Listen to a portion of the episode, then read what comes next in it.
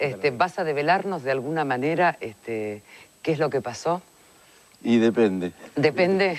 No, ese hecho que vos mencionás es uno de los más tenebrosos en la historia policial argentina. Sí. Hola a todos, ¿cómo están? Mi nombre es Magnus Mephisto, sean bienvenidos a un nuevo video en mi canal. El día de hoy vamos a estar hablando de un caso que fue muy, muy interesante tanto para la prensa como para la opinión pública en general. Sucedió en mi país, en Argentina, en el año 1989 y mantuvo en vilo al país durante muchos meses. Todas las personas estaban intentando develar qué es lo que había sucedido. Cada persona tenía su propia teoría y cada uno imaginaba lo que había pasado dentro de esta habitación, más específicamente en el baño. En el año 1989, Irma Beatriz Girón, de 22 años, y Gloria Fernández, de 15 años, fueron encontradas muertas y tiradas sin ropa dentro de una bañera. Ambas presentaban un estado de descomposición tan alto que era correspondiente a un mes de haber estado allí dentro. Sin embargo, habían pasado solamente tres días desde su desaparición. ¿Qué es lo que había sucedido? ¿Alguien las había asesinado? ¿Habían muerto dentro de un pacto suicida? ¿Habían utilizado un animal exótico para envenenarlas?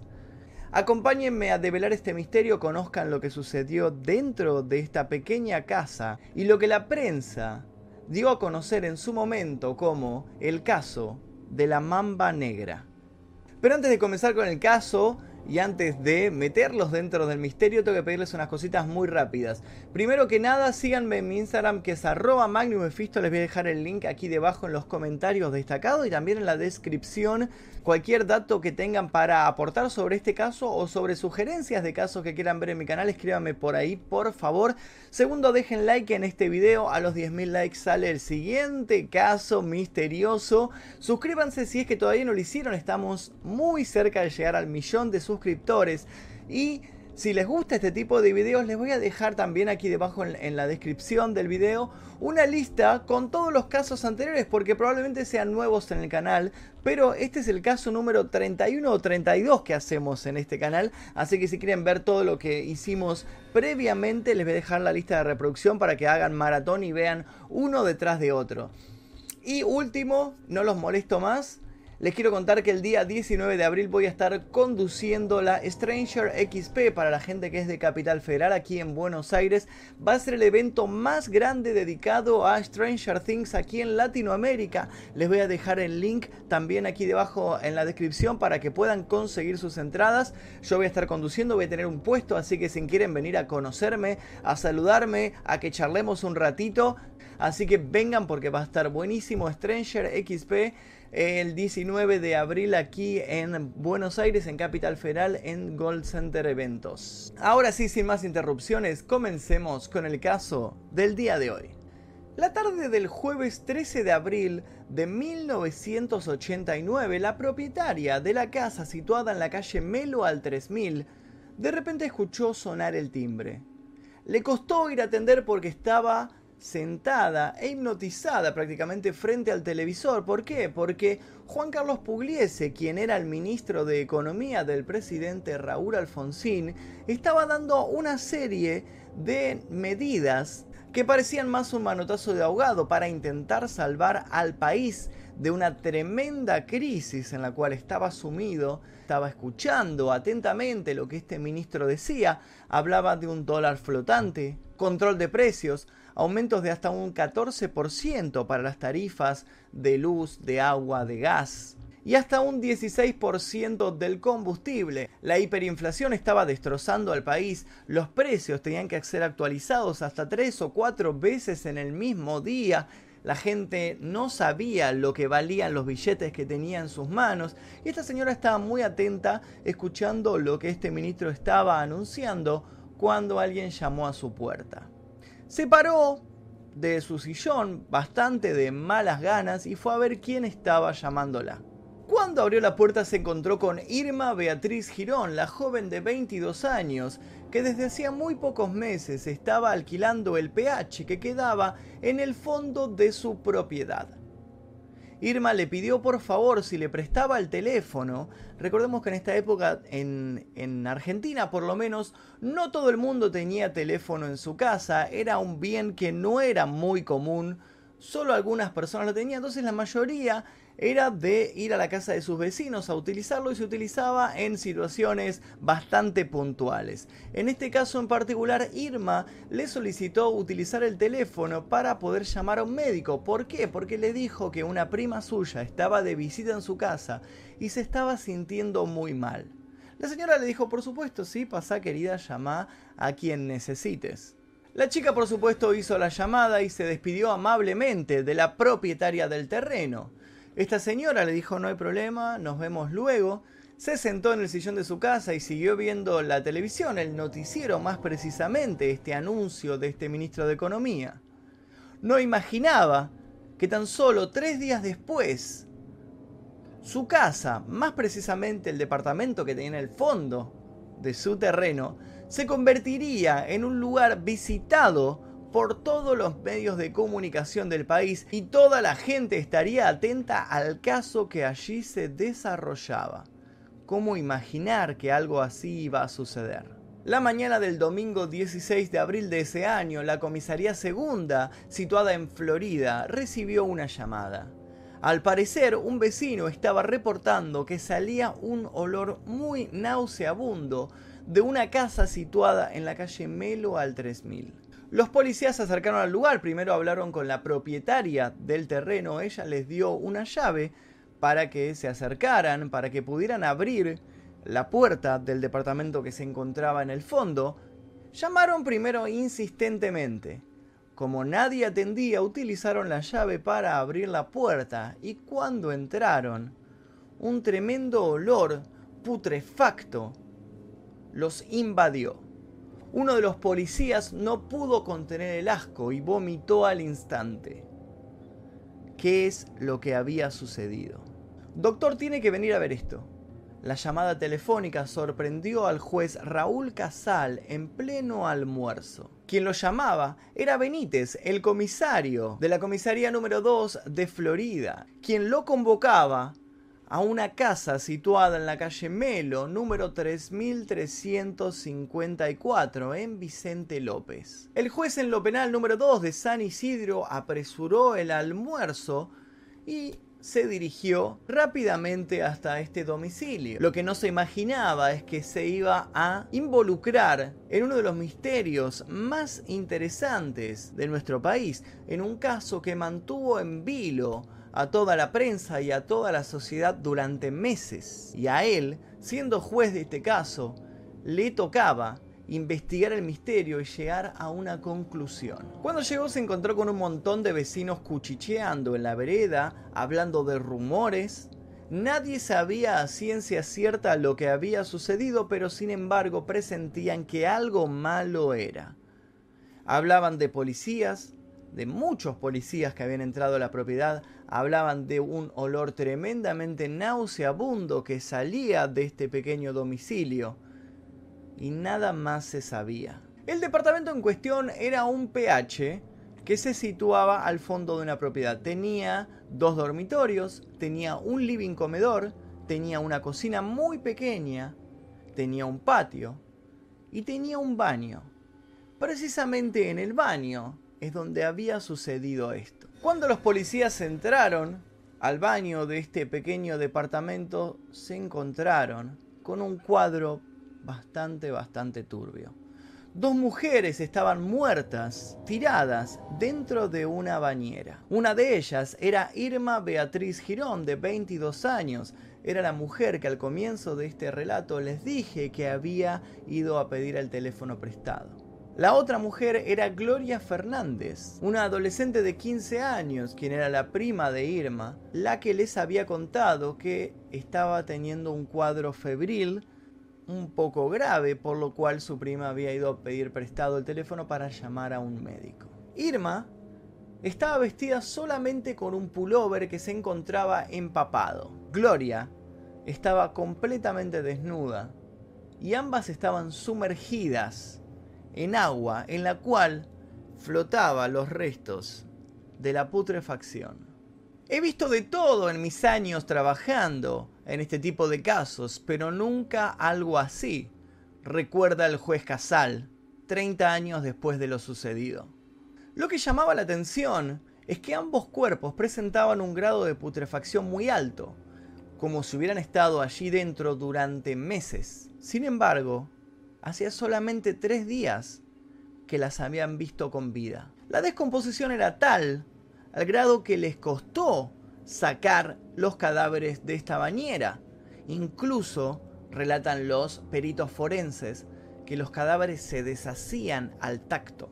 Cuando el juez Raúl Casal se presentó en la casa, el comisario Benítez le dio inmediatamente un pañuelo que tenía perfume. Le dijo, póngase doctor este pañuelo en la nariz porque de lo contrario no va a poder soportar el olor. Cuando el juez vio a las dos jóvenes muertas, le dio la impresión de que hacía varias semanas que estaban allí dentro. Sin embargo, esto no coincidía con los relatos de los testigos. ¿Qué había sucedido? La propietaria del terreno les dijo que hacía solamente tres días que se había comunicado con Irma y que le había pedido prestado el teléfono para llamar al doctor. Y además de eso, los padres de Gloria contaban que ella se había ausentado de su casa el jueves a la noche, diciendo que iba a pasar esa noche en la casa de su prima Irma.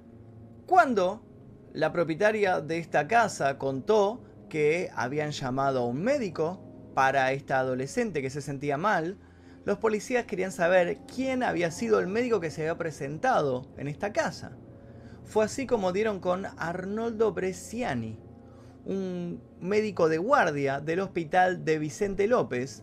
Él testificó y dijo que sí, precisamente el jueves a la tarde se había presentado en esta propiedad porque le habían contado de un cuadro febril que tenía una de estas jóvenes. Arnoldo dijo que había revisado a Gloria y que había detectado que tenía un cuadro febril, por lo cual le había recetado Multin, que es un medicamento que sirve como analgésico y antipirético. Además de eso, había recomendado a la adolescente que tomara un baño de inmersión para que pudiera así bajar la fiebre. Nada extraño estaba apareciendo en ninguno de los relatos de los testigos y el juez estaba completamente desconcertado sobre lo que estaba sucediendo. Ahí había un misterio y esto lo preocupaba tremendamente. Uno de los peritos forenses declaró a la prensa en ese momento que ni siquiera los cadáveres que ellos recuperaban del río presentaban un estado de descomposición como este que habían visto. Además decía que este era uno de los mayores misterios que tenía que desentrañar. Sin embargo, este no era el único cabo suelto. ¿Por qué ambas mujeres estaban desnudas, metidas dentro de esta bañera? Era algo extraño, dado sus hábitos. Esta era la primera vez que Gloria iba a dormir a lo de su prima Irma. Ambas habían quedado en reunirse para armar los souvenirs de un casamiento al cual ambas habían sido invitadas. La puerta de la propiedad no presentaba ningún tipo de forcejeo, así que la prensa del momento empezó a tejer las más extrañas conjeturas. Algunos hablaban de una relación lésbica secreta, otros hablaban de un pacto suicida, otros hablaban de un amante sigiloso que había entrado con permiso de la dueña de la propiedad y había asesinado a ambas, y que había de alguna manera escapado sin dejar ninguna huella. El juez ordenó una primera autopsia. Ambos cadáveres fueron retirados de la bañera, no sin antes perder perder bastantes pruebas en el proceso, según lo que declararon algunos de los peritos forenses. Esto quiere decir que cuando sacaron los cadáveres empezaron a caerse algunas partes. Fueron llevados a la morgue bonaerense de La Plata y estuvieron guardados 48 horas en una cámara frigorífica antes de que se les pudiera realizar esta autopsia. Los resultados de la autopsia no hicieron más que sembrar más misterios aún. Ninguno de los cadáveres presentaba ninguna herida del tipo de arma blanca, ni tampoco de arma de fuego.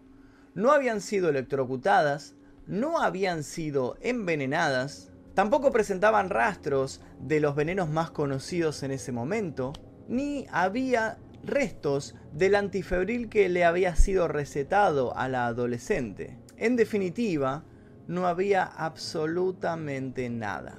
Sin embargo, la policía empezó a armar una primera hipótesis. Esta hipótesis señalaba a un novio que Irma tenía.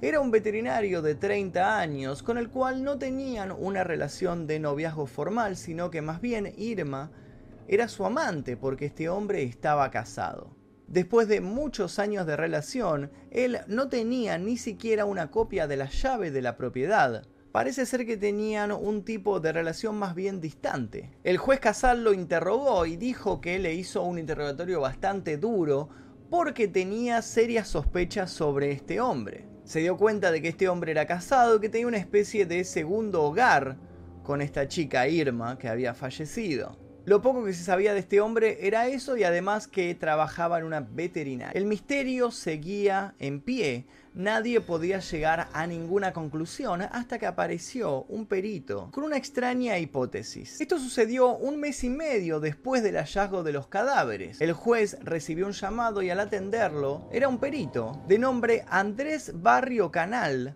que trabajaba en el cuerpo médico forense de la Policía Federal. Este hombre dijo que tenía una teoría de lo que le había sucedido a ambas. Él creía fervientemente que las dos jóvenes habían sido envenenadas con el veneno que salía de una serpiente llamada la mamba negra.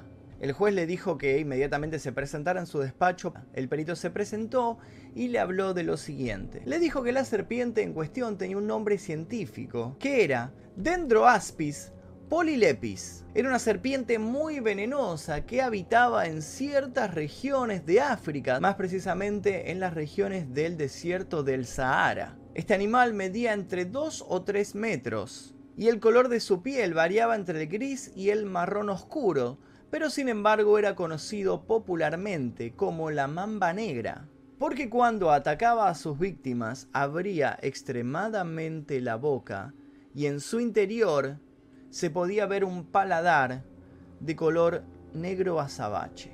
Después de describir a este animal por fuera, el perito fue al punto del veneno. Según parece ser, no solo tenía una toxina que mataba inmediatamente a las personas que mordía, sino que aceleraba tanto la descomposición de los cadáveres que hacía parecer que una hora pasada desde el momento del fallecimiento equivalían a 6 horas de descomposición de un cadáver en una situación normal. El perito forense le dijo además al juez que había solamente dos casos de asesinatos premeditados producidos por el veneno de la mamba negra. Para entonces todas las líneas de investigación habían terminado en callejones sin salida. El juez pensó lo siguiente, si bien no había mambas negras reptando por las calles de Vicente López en Buenos Aires y menos dentro de un departamento, sí era un animal que podía ser traído por alguien que trabajara en una veterinaria. Así que la teoría a la cual apuntaron todos los investigadores fue la siguiente. Este novio que Irma tenía de 30 años, que trabajaba de veterinario, de alguna forma había entrado en contacto con alguna mamba negra. Tal vez algún cliente le había llevado este animal que tenía de mascota por algún dolor que tenía el animal, por alguna enfermedad. El veterinario lo llevó hasta dentro de su local y ya en la privacidad de su consultorio le extrajo algunas gotas de veneno. Guardó estas gotas en un frasco, del frasco las pasó a una jeringa y llevó esta pequeña jeringa a la casa de Irma. Tal vez habían tenido alguna discusión, tal vez él quería separarse de su amante y seguir con su vida normal y no sabía cómo hacer para cortar esta relación y había tomado la decisión de terminar de la manera más drástica, asesinándola, pero sin embargo matándola sin dejar ningún rastro. Y esto es lo que se iba a producir si le inyectaba este veneno. Así que se dirigió con esta jeringa, entró a la casa, por eso la puerta no presentaba ningún tipo de forcejeo, nadie la había forzado, e inyectó a su amante con el veneno de la mamba negra. ¿Por qué la prima de esta mujer también estaba muerta? Bueno, por ser un testigo del suceso, porque si ella declaraba que había visto entrar a este hombre a la casa, se iban a dar cuenta que había sido él, así que tuvo que matar a las dos utilizando este poderoso veneno, esta poderosa toxina. El juez obviamente no perdió tiempo y ordenó inmediatamente el allanamiento de esta veterinaria. Entraron, revisaron todos los lugares, revisaron las carpetas de los animales que habían sido tratados últimamente en este lugar y solamente encontraron dos pequeñas culebras. Sin embargo, el veterinario no estaba en su consultorio y obviamente el juez Casal ordenó una orden de captura. Cuando este, esta teoría trascendió los medios de comunicación, se hicieron una fiesta. Empezaron a aparecer titulares, el caso de la mamba negra fue la serpiente, aparecían en televisión expertos hablando de este animal, la gente quería saber qué era una mamba negra, empezaron a ir al zoológico a buscar a este animal para verlo con sus propios ojos. Todos estaban atentos a este caso, cada persona quería sacar su teoría. ¿De dónde había salido este animal? ¿Era verdad que este hombre las había envenenado? ¿O este animal de alguna manera se había colado en su casa? ¿Algún vecino lo tenía?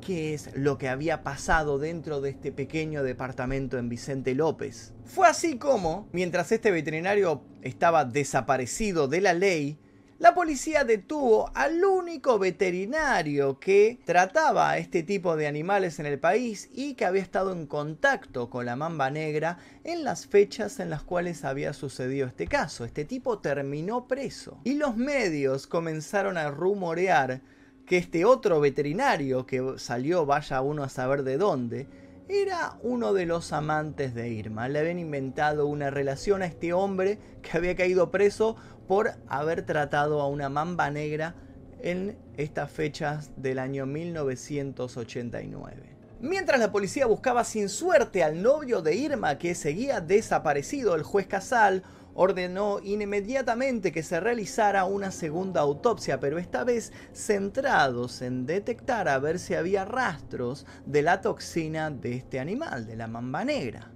La pericia quedó a cargo del Servicio Especial de Investigaciones Técnicas de la Policía de la provincia de Buenos Aires. Tremenda fue la sorpresa de estos peritos forenses cuando fueron a analizar nuevamente los cadáveres empezaron a revisar los órganos que habían separado de los cuerpos y se encontraron con que faltaban los corazones de ambas chicas. Estaban los pulmones, estaban los riñones, los intestinos, los cadáveres estaban ahí.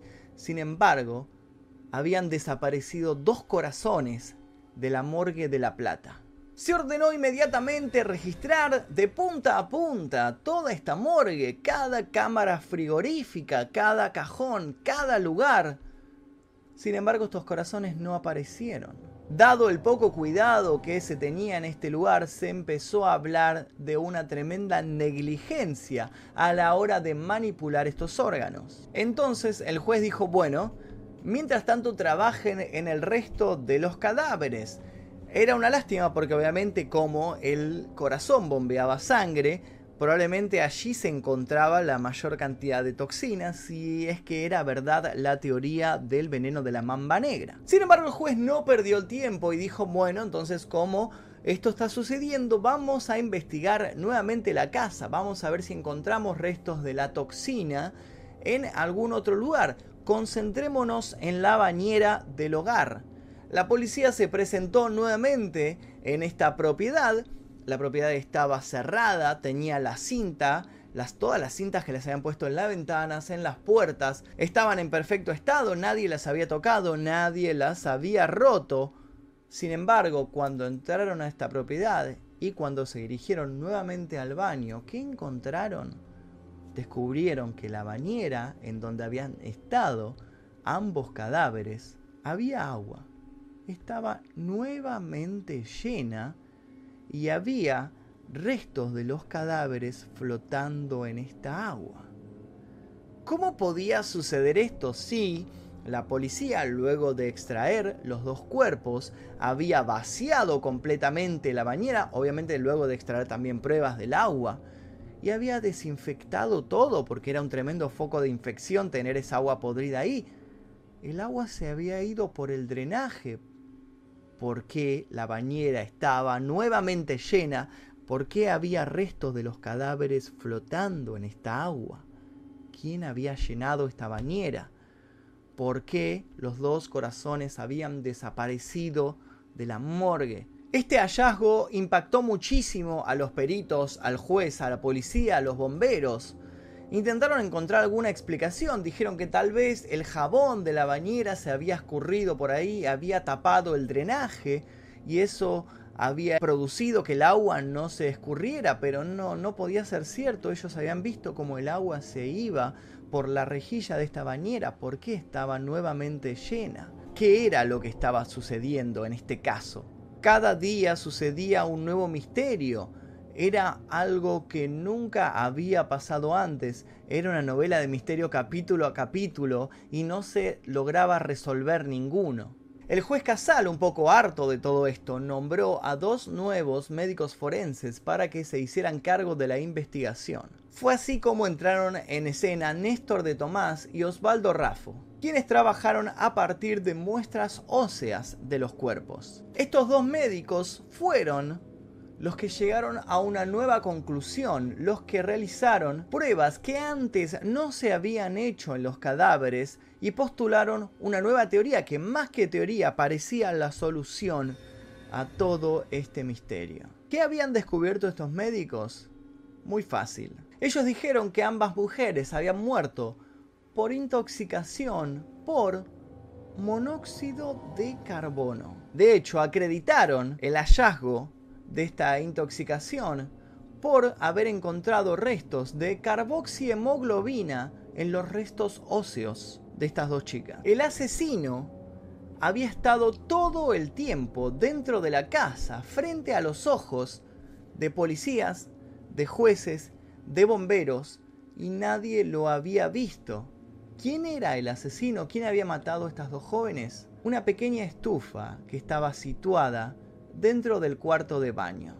Según parece, cuando los primeros policías, antes de llamar al juez, antes de que esto se hiciera un caso viral, habían entrado al lugar del hecho, habían entrado al baño, se habían impresionado tanto por lo que estaban viendo, que, como hacía mucho calor en el lugar, apagaron esta estufa, la desconectaron porque si seguía conectada no iban a poder trabajar en la escena del crimen. Sin embargo, nadie dejó por escrito el hecho de que al entrar habían desconectado esta estufa.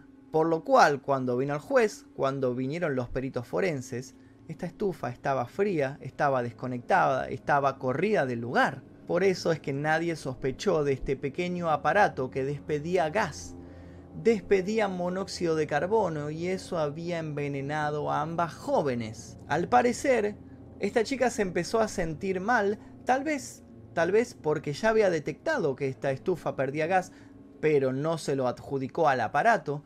Llamaron al médico, el médico tampoco se dio cuenta de esto. El médico le recetó este antifebril y le dijo que se dé un baño de inmersión para bajar la fiebre. La chica se metió en la bañera. Al cerrar la puerta se intoxicó completamente.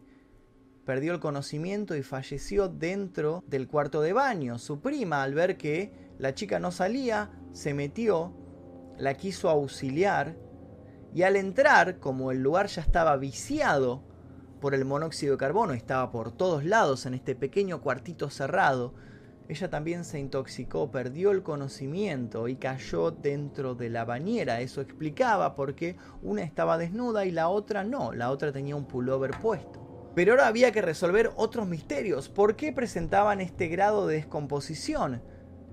También podía ser adjudicado a esta estufa. Como ambos cuerpos estaban dentro de la bañera con agua, como esta estufa emanaba calor, constantemente, estuvo tres días emanando calor en un lugar lleno de vapor. Este calor hizo que se acelerara el proceso de descomposición de las jóvenes. Por eso no presentaban un grado de putrefacción correspondiente a tres días de muertas, sino que parecía que habían estado semanas sumergidas dentro de agua.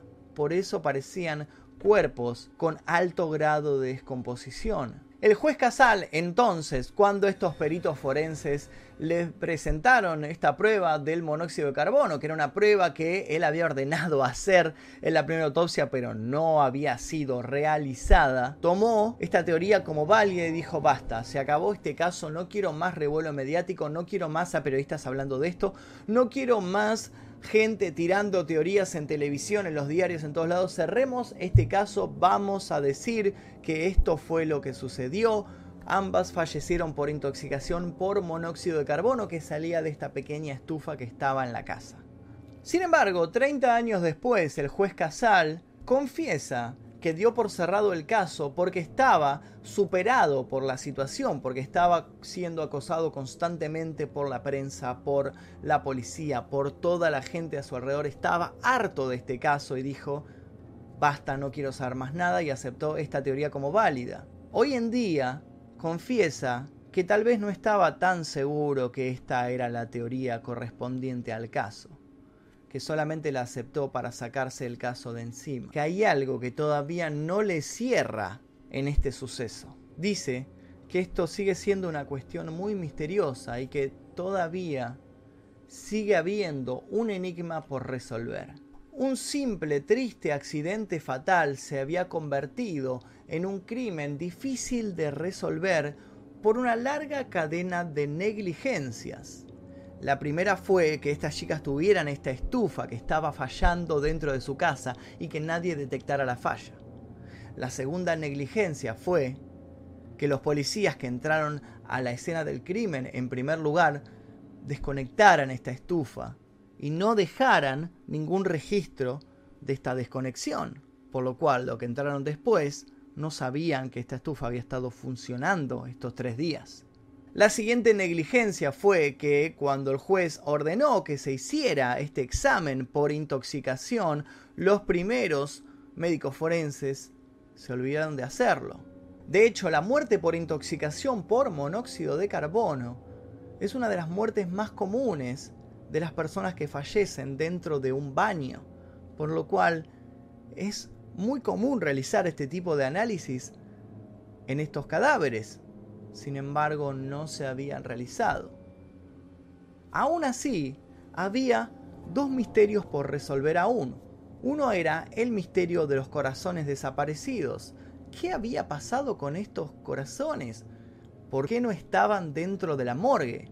Bueno, al parecer, según cuenta la leyenda que rodea este caso, los médicos habían extraído los corazones de ambos cuerpos, los habían colocado en frascos sin tapar y sin ningún tipo de líquido conservante, porque iban a analizarlos luego, los sacaron al patio de este lugar porque ya no tenían espacio en la sala en donde estaban haciendo esta operación y al dejarlos en el patio se acercó un perro que merodeaba el lugar y se los comió. Esa fue la explicación que se dio años después. Ah, ¿y qué pasaba con la bañera que se llenaba? ¿Por qué se había llenado sola? ¿Por qué había restos de fauna cadavérica flotando en esta agua putrefacta de la bañera que se había llenado sola luego de haber sido vaciada completamente? Al parecer, esta bañera tenía una gotera, una gotera pequeñísima, casi imperceptible. Y al parecer, como estos cadáveres se estaban deshaciendo al tacto cuando los movieron, cuando los sacaron del lugar, restos de piel, restos de cuerpo se habían escurrido por la cañería y habían tapado los caños del desagüe de esta bañera y la combinación de esta gotera más el caño tapado hicieron que semanas después del hecho, como esta casa estuvo semanas abandonada sin que nadie la pisara, esta bañera se llenara sola por la acción de la gota que caía y al no poder escurrirse quedaba acumulada, se iba acumulando cada vez más y eso hizo que la bañera se llenara nuevamente y eso explicaba también los restos de fauna cadavérica flotando en esta agua. Al parecer este misterio se resolvió de esta manera, sin embargo como les digo, el juez 30 años después todavía tiene dudas de lo sucedido casi 31 años después, porque estamos llegando casi a abril del año 2020.